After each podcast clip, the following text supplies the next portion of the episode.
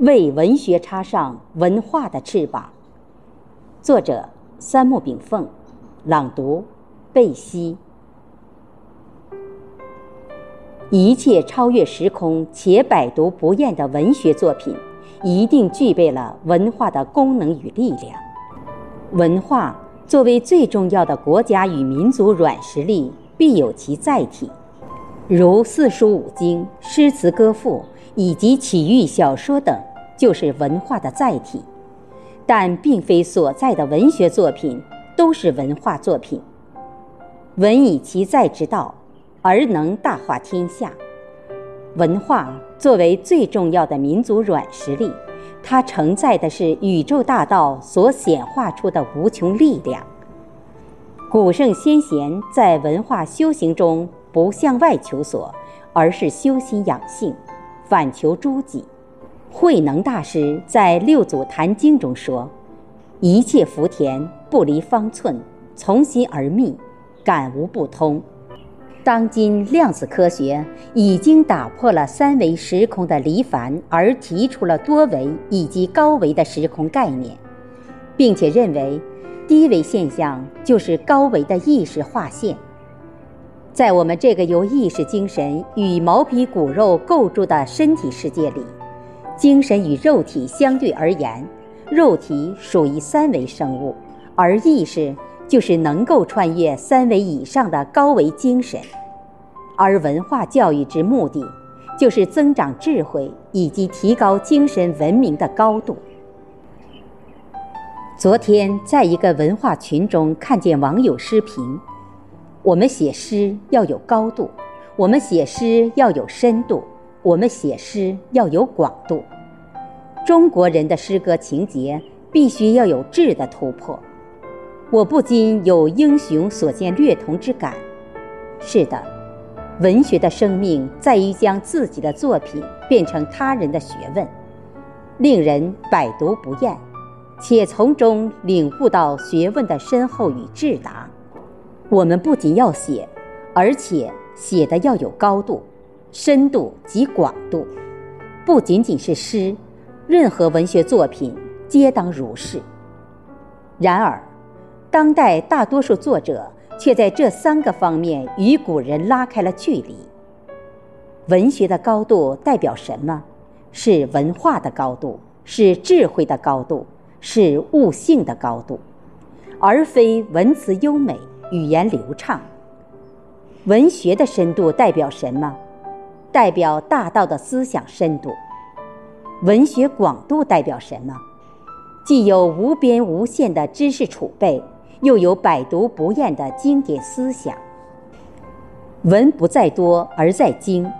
老子一部六千言《道德经》名闻天下，张继以一首《枫桥夜泊》流传千年。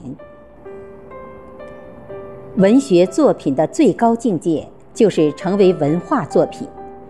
四书五经为我们诠释着文学之美与文化之奥，所以，文学的生命在于文化。文化是什么？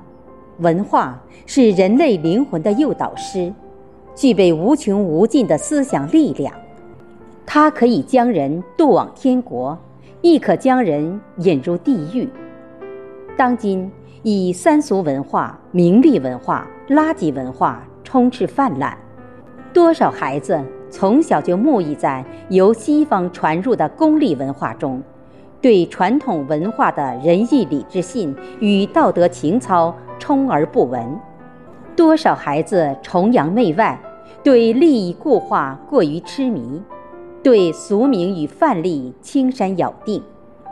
多少人价值观在扭曲，人性在扭曲，灵魂在扭曲。作为一个真正的文人，我们必须抛弃三俗文学作品，将正统文化思想孕育文笔，以春雨润物无声、巧文妙语去承传古老的智慧，启发读者的灵犀，丰富读者的思想，引领孩子的精神方向。治人者治，自知者明。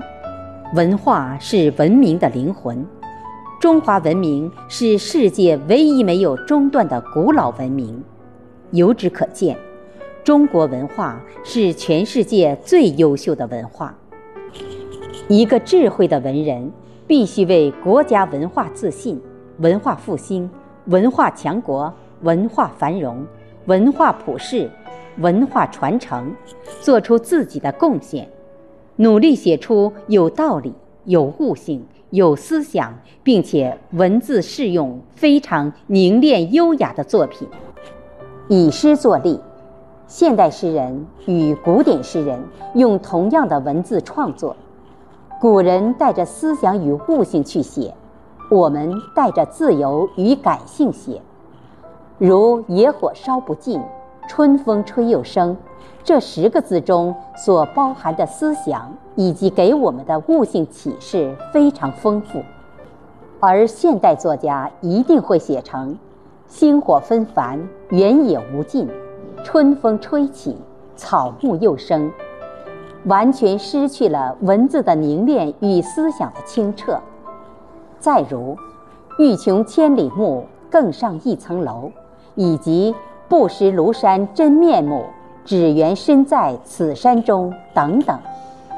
古代文学开悟着我们的灵魂，深厚着我们的学问。这就是。文学载道的生命力所在。古诗为什么千年不死？当代诗为什么命寿极短？老子曰：“死而不亡者寿，不失其所者久。”久与寿来自哪里？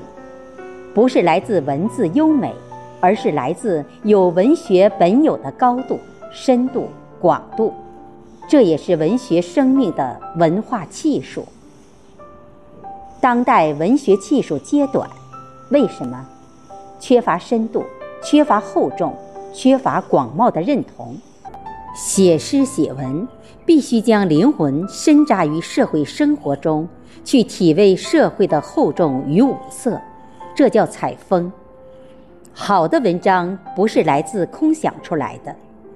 曹雪芹的《红楼梦》为什么吸引人？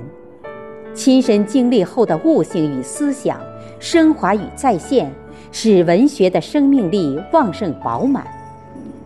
我们要去仔细地观察生活，体验民情，感悟生命，并且书破万卷，然后才落笔有神，你的笔文才能感染他人，引起共鸣。一切正统思想，不论是哲学思想还是社会思想。不管自然思想还是人文思想，他们不在本本中，也不在构思里。这些栩栩如生的语言表达，以及活灵活现的人物造型，来自于我们生命经历、阅历以及坎坷中。我们要为文学插上文化翅膀，让一切文学作品的生命蜕变。突破人类历史与现实的时空限制，大众需要喜闻乐懂的文化艺术与文化作品。文人的使命就是满足大众的文化需求，并让一篇篇文化作品在人类文明的天空中恒久闪烁。相信星星之火可以燎原，我们文人的坚守就是日复一日。年复一年的用简约无华的文化作品，去照亮无数生命的灵魂之路。